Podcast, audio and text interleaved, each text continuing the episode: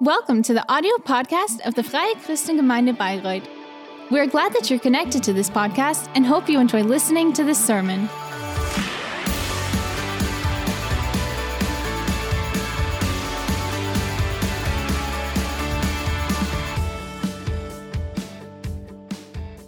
And now we're looking forward to the sermon, Pastor Kai.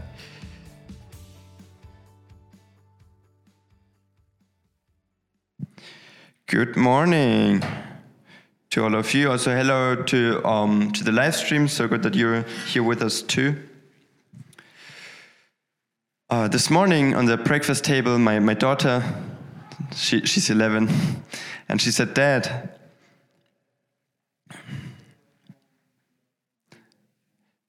Dad, uh, will, will we pray um, today morning in the service that there won't be a war?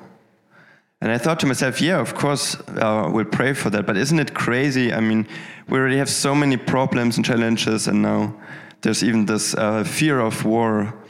Um, yeah, so let us pray together that uh, this conflict can be resolved in peace. God, you've said that uh, there will be challenges in this world, there will be conflict, but we do not uh, have to be afraid because you have already conquered um, all these problems, all these uh, conflicts. Father, you see all these um, provocations, this conflict. You see all these all these people, what they uh, what they have as motivations, and you see that um, the life of so many people, the future of so many people, is being um, uh, put on the line. And so, I really ask you for your spirit that it would come into the people, that you would give them the ability to um, negotiate while you're the one who can um, steer their hearts, you can control their hearts. And I'm asking you that you would um, step in, that you would, yeah, just really, that you would come and touch the hearts of all these people who are involved in this conflict and that they would bow down before you. Father, we proclaim your peace in Europe and in this world. And we yeah, we believe that you will come and that you will um, bring us peace. Amen.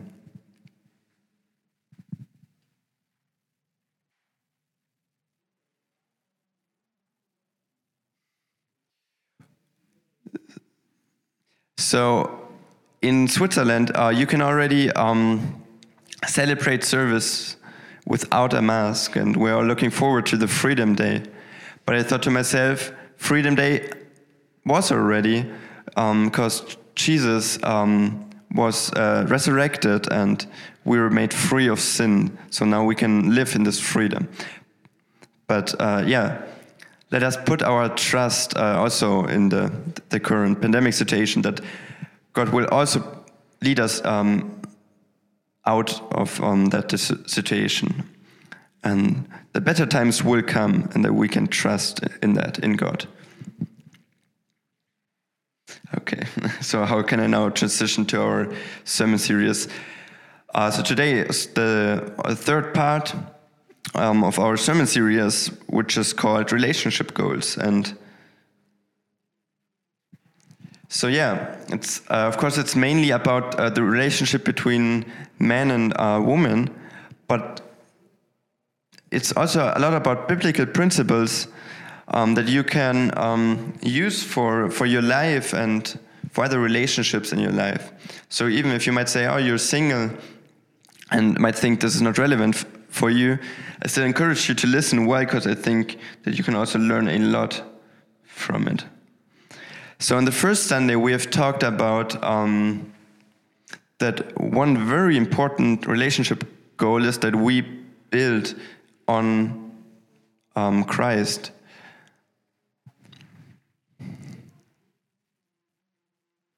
So, the first and most important relationship is our relationship with Jesus. He is our, um, our fundament, our base um, that we should build every relationship on. In Him, we can find all joy and He will completely satisfy and fulfill us. So, He is the source of life. And with Him, we can have a um, satisfactory and fulfilled life. And because He has loved us um, first, that's why we can love each other. And that's why um, I, yeah, I encouraged you to um, make, his, uh, make your relationship to Him uh, the highest priority. And last Sunday, uh, Christine has talked um, to us about that a relationship is not about um, it's not mainly about making each other happy, but it is about living out a mission together. God has created woman and man, and He has blessed them so that they could make a difference in this world. He has told them to, um, He has given them a mission, um, and He told them to, yeah, to make a difference in this world, in this unity, and to um, fulfill His purpose. And it's so important in a relationship that you would um, move in the same direction and that you have understood what your mission is and that you're pursuing a mutual goal. It's so important, and that will also bring a relationship, your relationship, um, further. Um, next Sunday, we will talk about uh, what it means to keep a covenant. Some people might say, ah, marriage is um, uh, not relevant anymore and we can live out that uh, differently. But we will talk about what it truly means and what God meant with this idea of, um, yeah, making this covenant between two people. And that can really be a game changer. And today we will talk about um, how we can defeat the enemy. we should always be aware that there is a there there is um, an enemy.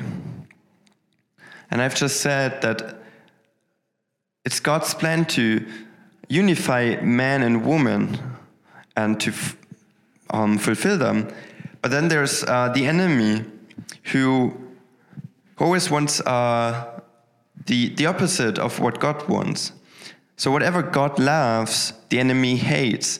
And whatever God wants to unify, to bring together, the enemy wants to separate and um, to disrupt.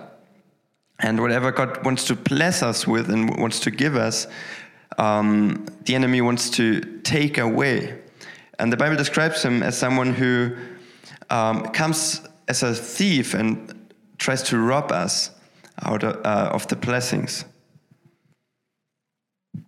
And if we let him into our lives, then we can never um, have this fulfilled life and that God has promised us, and especially these relationships, um, especially our marriage. Um, that's something that can express what God has um, um, planned for us, and the enemy is trying to destroy that.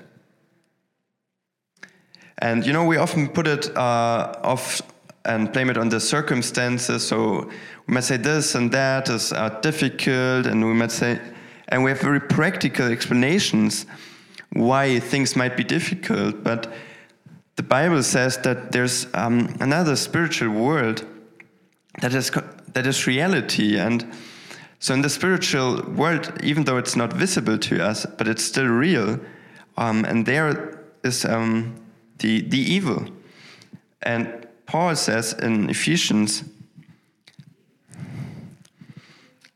in Ephesians 6 from verse 11, he says, Put on the whole armor of God. Why? So that you may be able to stand against the schemes of this devil. Okay, so here um, it is about a war he says, put on the whole armor of God so that we could resist all the schemes of the devil. And then says further, For we do not wrestle against flesh and blood, but against the rulers, against the authorities, against the cosmic powers over this present darkness, against the spiritual forces of evil in the heavenly places. And it is often said that our Christianity is always black and white and uh, that they always try to um, explain everything so simple. But it is a fact that there's um, good and evil, and that there are the visible things and the non-visible things. And it's so important that we are aware that we're in a constant fight, in a constant spiritual fight, and that our enemy is never my partner. My enemy, our enemy is never flesh and blood. No, it's always the enemy. Our enemy is always, um, yeah, our spiritual enemy. And he's always trying to attack us, uh, which is why we should put on the armor of God. And we cannot defeat him with, um, yeah, with our effort, with our power, but only with our spiritual power. And it's so interesting that Paul says um, that we should be prepared for the um, for the malicious attacks um, of the of the enemy. So no one wants to get in such a situation where you do not see an attack coming. But that's how the enemy um, um, acts very often. He doesn't do it uh, obvious, but he always does it very hidden and in a surprising, stealthy uh, way. He doesn't do them immediately with a big blow. No, he often does them, um, yeah, hidden and just um, slowly, gradually. Because otherwise, maybe, uh, probably, we wouldn't, um, we wouldn't give into it. So he starts often by, by sowing um, distrust and frustration, maybe a bit of anger or um, fear or pain. And if we do not pay attention, uh, it will get bigger and bigger, and then um, it will lead us to, to fight against each other these things will separate us, and we fight against each other instead of fighting together as a um, couple. Um, and it, that's why it's so important that that we do not that we understand um, that we always need to be aware, so that um, this seed, these uh, bad seeds, will not be able to grow in us. So whatever the the enemy is trying to um, sow in us, that that will that it will not um, get roots in us, and that it cannot start growing in us. That won't bring any fruits, any bad fruits that uh, that we might be tempted to eat. And uh, the Bible also talks about um, that the enemy is a um, thief and a robber. And you know, thieves they they always um, work in, in the darkness. They always want to remain unseen. And yeah, what might they do if they if they try to rob you? They would start by um, they would start by observing um, yeah by observing you in order to find out when uh, when you leave your house unprotected or maybe uh, where your weaknesses are. Where's an open door? Where's an open window? When do I have the possibility to come in? And then he starts planning, and he makes it. He creates a good plan how to um, break into the house, and no one wants um, to have someone to break in. And uh, for example, my parents, many years ago, someone broke into their house while they were on the vacation. And uh, it wasn't much of a financial damage, but more this mental damage to know that someone got into their house and, yeah, searched through other things and made a huge chaos. So what would we do? We would start um, to, yeah, to, to buy and install um, certain security measurements, like, um, yeah, like an uh, alarm system, maybe a, a dog, um, or um, yeah, safe locks for the door. Uh, maybe also you have good neighbors um, who would also um, yeah watch over the house a bit.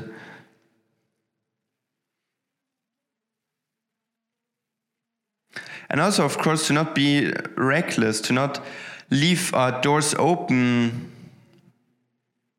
Or also, it is um, often warned about that when you go to when you go on a vacation, that you wouldn't post that uh, immediately on Instagram. Oh, I'm gone two weeks, so that uh, the whole world would know that uh, your house is unprotected for the next two weeks.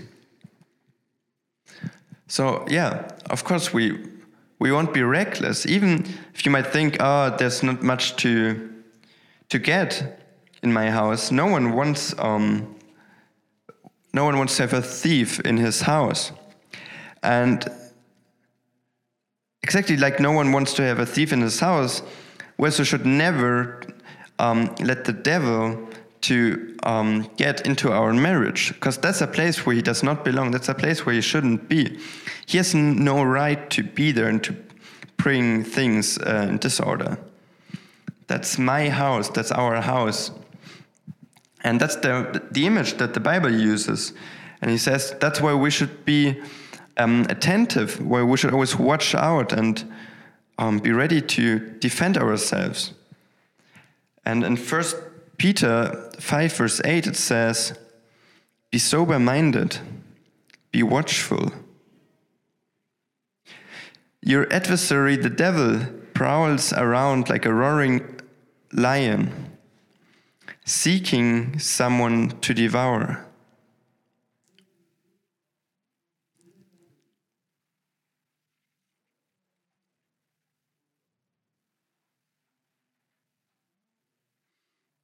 Yeah, so he's he's waiting. Um, he's waiting for the right moment to devour someone. Yeah, I've brought you a um, a picture here, and you know, like when lions, when they are hunting, they are not um, immediately starting to to attack them. No, but first they are. Um, roaming around and um, and they're lurking and then they they wait for the right moment. They first observe and try to find out um, where's the weakness, who is the the, the weakest um, animal. But the lion knows that if the if the herd is um, sticking together, then it will be very hard for me. But then they are starting to get nervous. And um, yeah, which is why we should be sober minded and why we should be watchful. And we should be ready. And we should know that the devil will try to attack us. And he will not announce it. He won't say, Watch out, here I'm coming, and I'm attacking you, and I will try, and, and I'm, I will try to rob what God has given to you. No, he first uh, will try to isolate you, to separate you, and then to find the, the weak spot, the weak moment to attack you. And yeah, those are the, the images that the Bible uses. And so, why did I take um, some time to describe that? Because we as Christians often we are unaware of the fact that there is an em- enemy, that there is a thief, and who's yeah, who's really constantly trying to rob us um, of God's blessing. And how does he do so? His strategy is to uh, distract and to seduce us.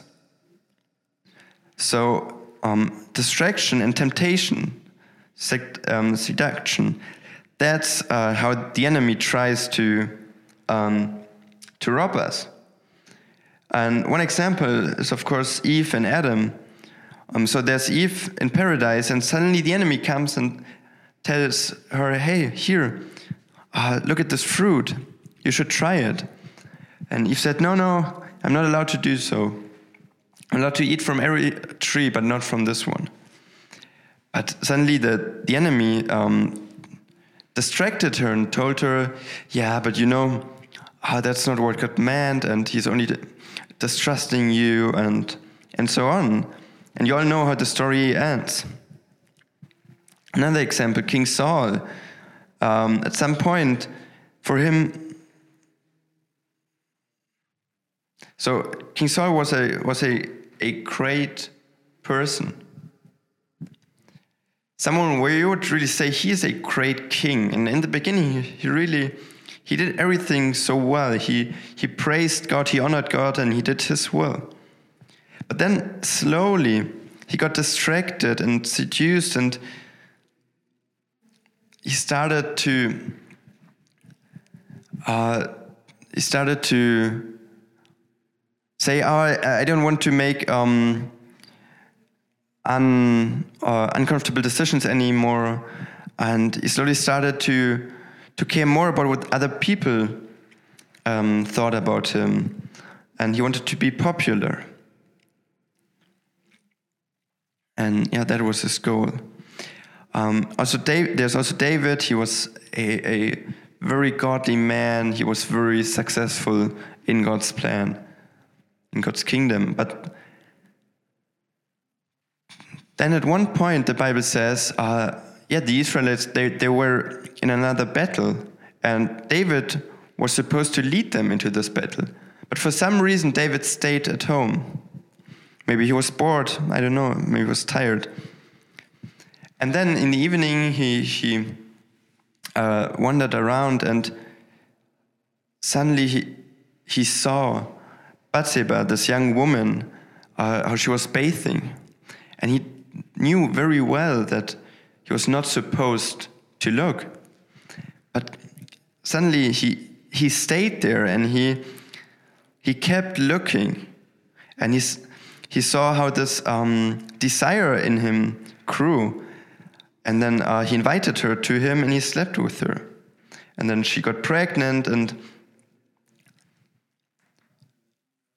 and then he tried to resolve that problem and he yeah he even um, uh, got someone to kill but uh, the, the husband of Bathsheba and he invited to her and it it's a big drama and it all started by by him um, because he kept looking then there's Judas who who stayed with Jesus for three years but he was never very honest. He always had this love for money, and he always took a bit out of the out of the money pool of the disciples. And and when there's this woman um, pouring out all the oil um, on Jesus' feet.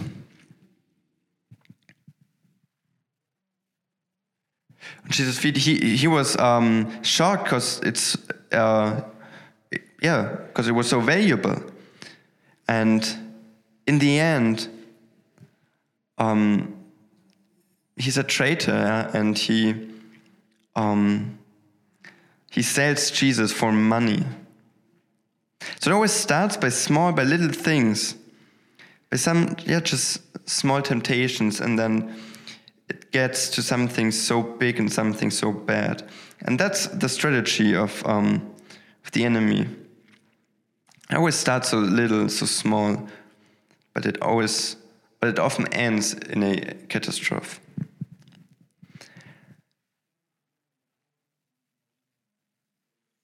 So you know, um,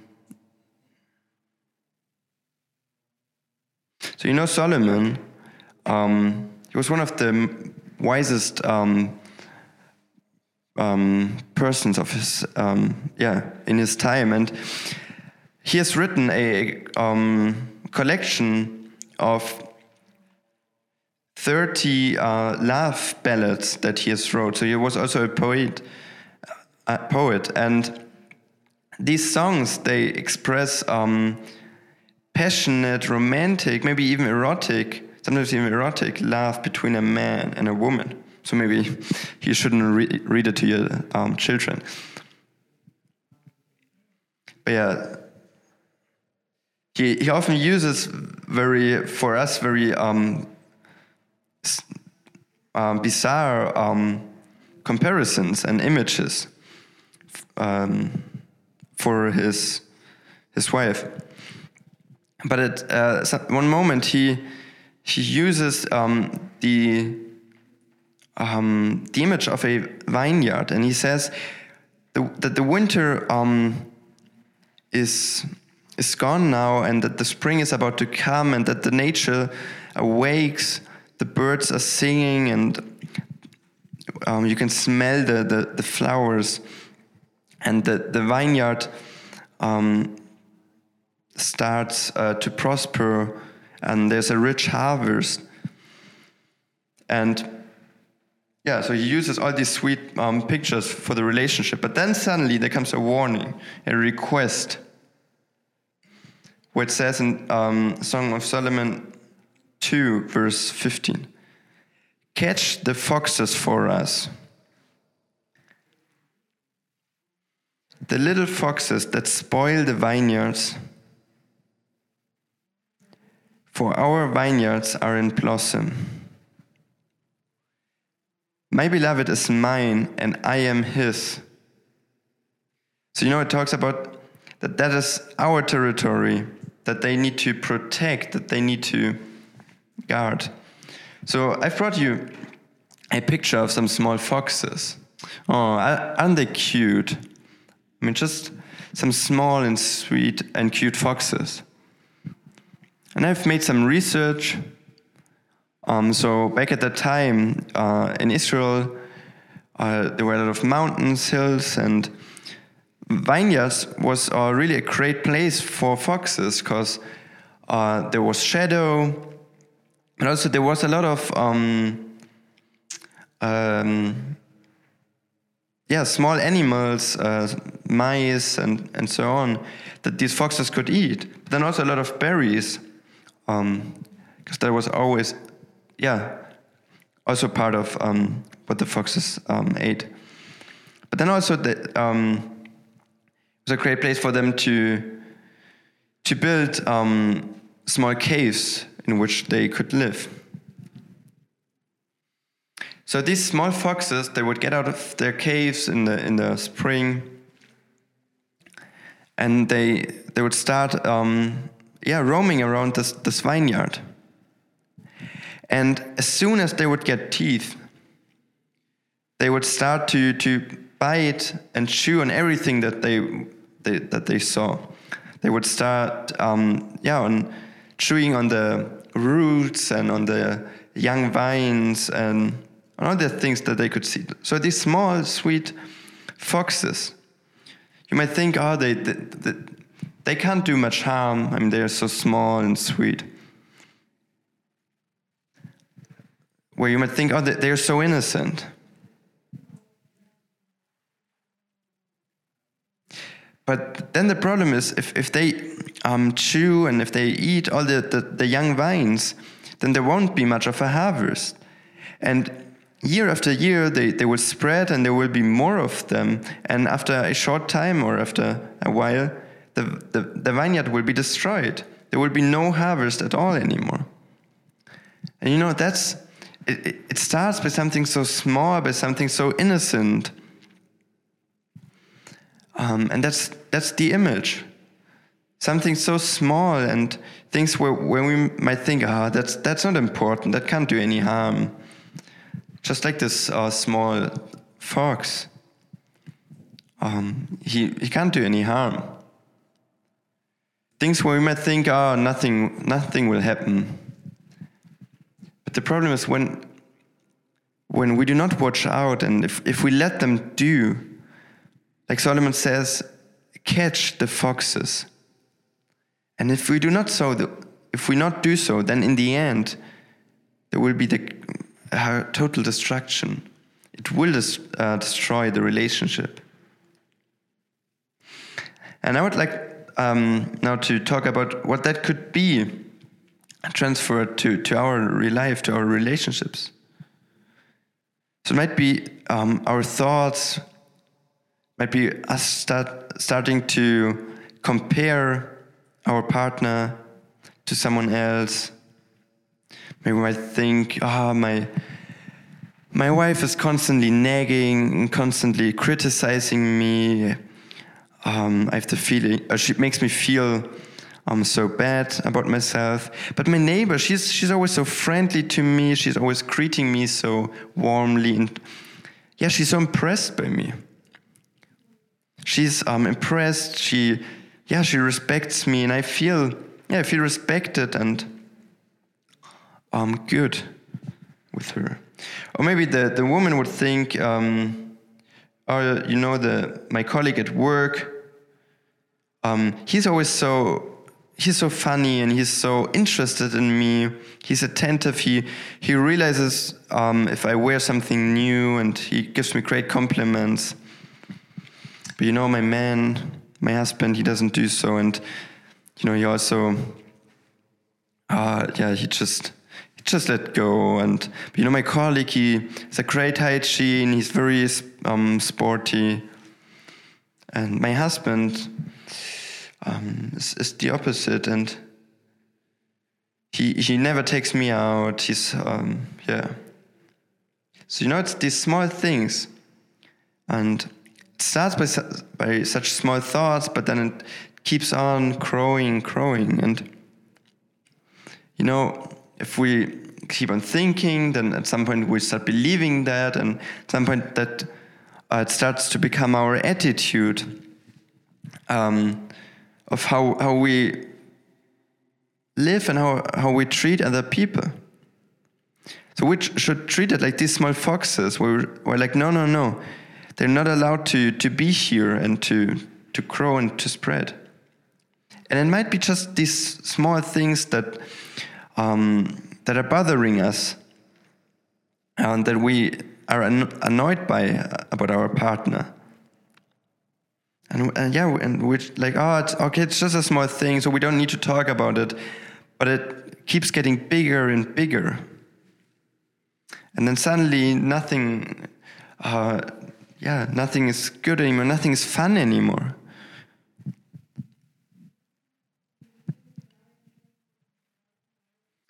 It's often these small, many um, fights. Um, for example, money. One of the main reasons why couples, why married couples are separating themselves is money, is because they do not agree on how they use their money. Maybe the one is, is very um, always uh, wants to um, save all the money and do not spend it on anything, and the other person is very spendy and wants, uh, yeah, wants to spend it for everything, um, and that can be a critical difference. Or maybe uh, the one would uh, one would think, ah, uh, my partner is so controlling, so critical, and so passive. I always need to uh, take the initiative. Or maybe it's some some small words, some small comments. Um, uh, who even if they might be so little, it yeah, it still hurts, and it starts small, but then if it keeps on like that, um, it gets bigger and bigger. And you know that the devil, he knows us, he knows our our trigger points, he knows our weaknesses, he knows where we are um, sensitive, and he knows our insecurities. He knows where we disagree and where we are vulnerable. He knows our deficits and yeah, he might um, sow this thought that we might think, oh, I'm, I, I didn't deserve uh, my partner, I'm, or maybe I'm, yeah, I'm, I'm not enough, or maybe my um, needs are not fulfilled with you. And then we start um, seeking, we start searching for, yeah, for a solution outside of our relationship. We search for compensation, for distraction, for variety. And then maybe, yeah, maybe we give into into temptation to, to our neighbor, maybe. So it's this thought of, okay, what, what I don't get in this relationship, I will get somewhere else. And yeah, so we, we let um, ourselves um, to get distracted and we follow these other um, temptations. And the Bible also talks about so often about sexual temptations. That's really a, um, a uh, a topic where the devil really tries to attack us, to tempt us, and that's how he tries to um, destroy our relationships. So uh, in Matthew 5 28, Jesus says, But I say to you that everyone who looks at a woman with lustful intent has already committed adultery with her in his heart. Yeah, may, maybe you're already, uh, probably you're still far away of, um, of adultery. But Jesus says it already starts by, by looking, because that's where the desire grows. That's where it all begins, and in the end, it will lead to adultery. This whole subject also, um, also porn, the cons consumption of porn, um, is so played down by society, and it, it starts, um, so yeah, with um, teenagers already on their phones and. in the society, everyone says, "Ah, it's, it's not that bad. It's um, it's just pictures." and you know um, it promises it gives you distraction maybe it helps you to compensate things and it gives you um, sexual satisfaction but it has such a destructive power so many people are, are addicted to it because they can't do anything else but to consume that and the truth and the reality they are missing upon and it prevents them from developing a healthy and um, satisfying sexuality, um, also for marriage. Because what they get to see there is never, um, it's never what God has intended and yeah, for us um, people. And which is why the Bible says, "Be watchful and do not let." Um, yourself to get into that. You know, when, when uh, married couples are only sleeping next to each other but not with each other anymore, if intimacy and um, desire, passion gets lost in a relationship, then, then yeah, then there's room for, for the enemy, which is why we should never um, give up and we should always keep on trying to get that back.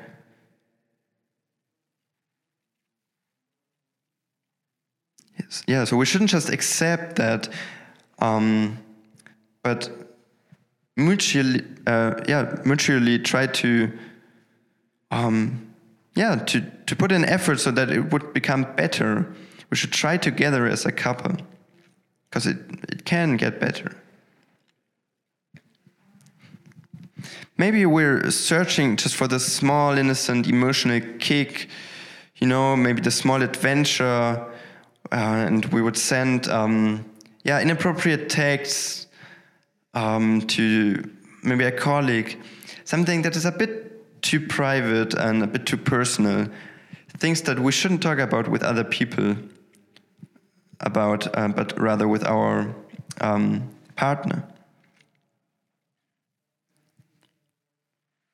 So, and maybe maybe we start looking, oh, okay, what is going on on my social media, on my WhatsApp, and and we should um, test that. We should we should test whether we um, yeah follow maybe people that we shouldn't follow, whether we text with people that we shouldn't text, and maybe we see that ah, I'm, I'm emotionally drawn by something, by someone that I shouldn't be, because it might seem like something so small, something so simple, but the Bible tells us watch out um, and guard yourself.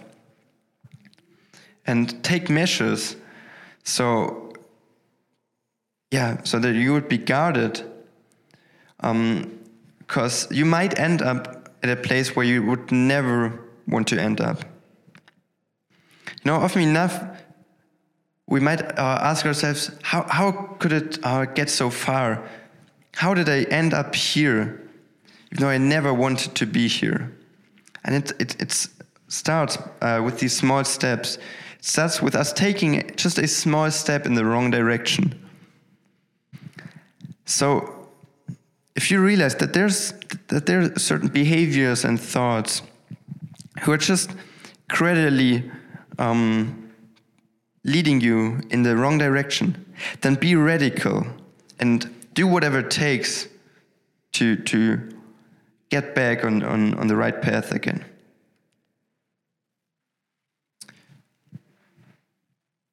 You know, um, when Joseph was um, sold to Egypt, uh, he ended up in a household, and, and the, the um, lord of the household, he really realized that Joseph was a great guy, that he was really gifted, so he, he put him in charge of everything. But then the, the wife um, of the house lord started to, to seduce him. She tried to seduce him. And once Joseph um, realized that, what did he do? He, he ran away. He ran away from her because he knew if he stayed, bad things would happen. So he, he ran away, and um, yeah, she, she um, falsely accused him, and uh, which is why he had to go to, to prison. But um, in the end, he, the Pharaoh made him the, the second most powerful man. And yeah, that was because Joseph, Joseph was radical. So sometimes we need to be radical.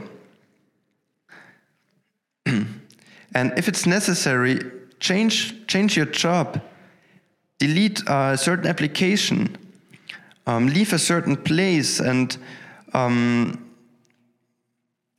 yeah, um, Stop meeting and seeing a certain person. In Proverbs 4, from verse 11, it says, it says, I have taught you the way of wisdom. I have led you in the path of uprightness. When you walk your step, when you walk, your step will not be hampered, and if you run, you will not stumble.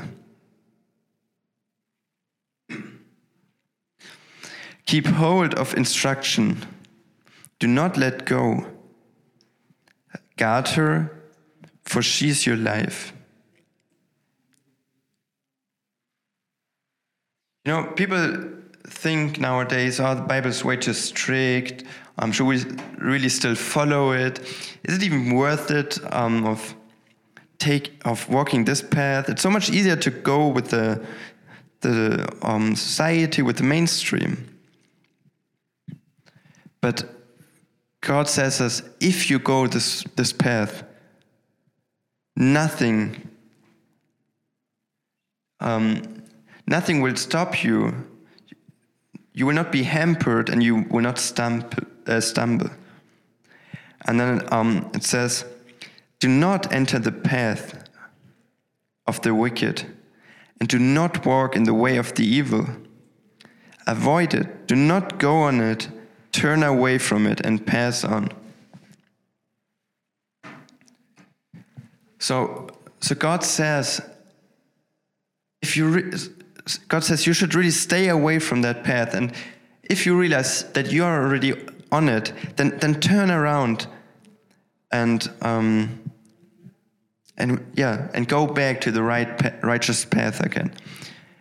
If if you start realizing, oh, oh your thoughts um, are wrong. Your actions are wrong. Maybe you're even flirting with the wrong person.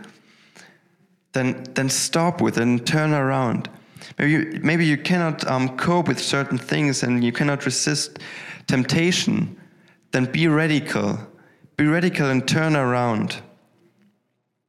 If yeah, if you start realizing that, that you're on the wrong path, then turn around and get back to God.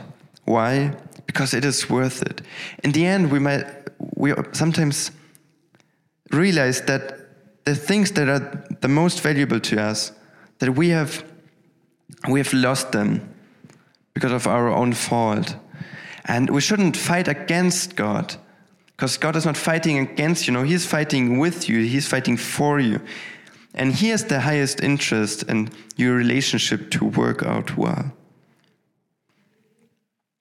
And yes, the enemy tries to attack our marriages, he's trying to rob us um, of our blessing, and which is why we cannot be radical enough, we cannot be consistent enough when it comes to defend our marriages, when it comes to um, resist all temptations and to extinguish all threats. Do not stop fighting. You can defeat the enemy. You can resist. In Christ, we are more. You can start new. A new beginning is possible. God is a God of second chances. He is a God of forgiveness and of new beginning. Uh, but what we need to do is we need to say that we turn around, we turn back to God, and from now on, we're going to be led by Him. And yes, that might be hard. The Bible does not say that it is easy. It might mean that you that you need to invest a lot, that you need to maybe work on the relationship, that you maybe need to forgive that you will need to have a lot of faith and that you will need to pray a lot. And you will need to say, We build on Jesus. We live one mission together, and together we fight against the enemy. You know, if we ask Him for what we need, then He will give us what we need. If we trust on Him, then He will never disappoint us. If we follow him, then he will never leave us alone. And I want to tell all the, the couples today do not uh, fight together, do not, do never fight against each other, but always fight together against the enemy. God has called you to, to walk together on the same path. And if it's necessary, then get help whatever it takes. Be radical, be active, whatever is necessary. Build on Jesus and live out the mission. And I would like I would ask you to stand up now and to pray.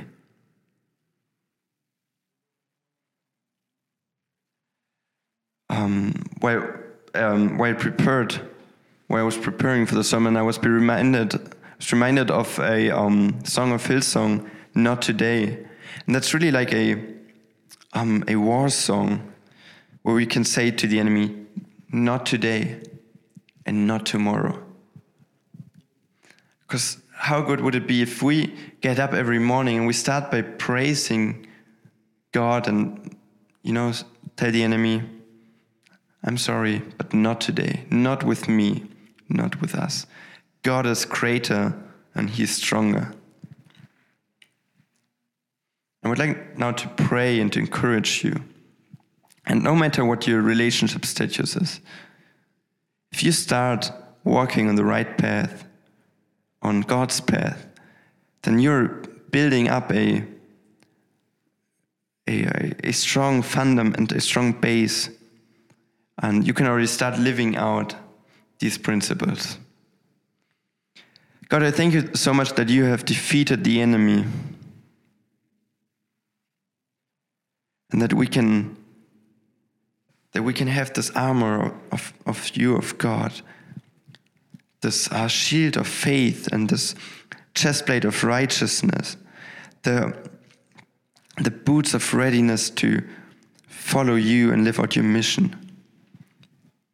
Thank you that we do not fight against people, not against um, blood and uh, flesh and blood, but against spiritual powers, and that you have already conquered and defeated these spiritual powers. Thank you that you make a new beginning possible. And then now bless all the married couples. And I ask you that that you would bring back what the enemy has robbed. That you would help them to get back what has been lost. And whatever is dead, that you would bring new, new, new life, that you would awake it again. And wherever there's separation and distance, that you would bring it back together, that you would um, connect their hearts again. Forgiveness, new beginning. And we, we also we go on our knees and um, we ask for forgiveness. We repent. We turn around to you and we want to walk together on your path. And I ask for your Holy Spirit to come and to speak into our hearts. We do not let the enemy uh, to we do not let the enemy um, destroy our relationships. No, but you have defeated him. And we thank you for your blessing for our marriages. We thank you that relationship work, um, works out.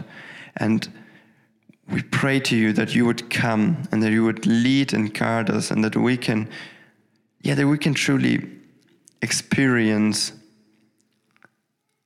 all of your glory and your blessing. Show us what our next steps are, what we need to do. And if you're here this morning and you say, and you're saying, I want to, I want to follow these steps. I want to follow God. I want to build my life on, on His word and on His hope and on His grace. And um, we close our eyes now. And if you say you want to start walking in this path today morning, then just raise your hand real quick and give us a sign. And God, I thank you for every person who has now accepted this invitation, this invitation to be your child. Thank you that your word says that everyone who, who, who starts following you and who accepts your spirit, that he's a, a beloved children of you, and that nothing, no spiritual power, nothing on this earth could ever separate us from your love. Thank you that you fulfill us with your Holy Spirit and that you connect us um, with you. Thank you that you restore our relationships, that you restore our marriages, that you restore our families. And together we say, Amen. Amen.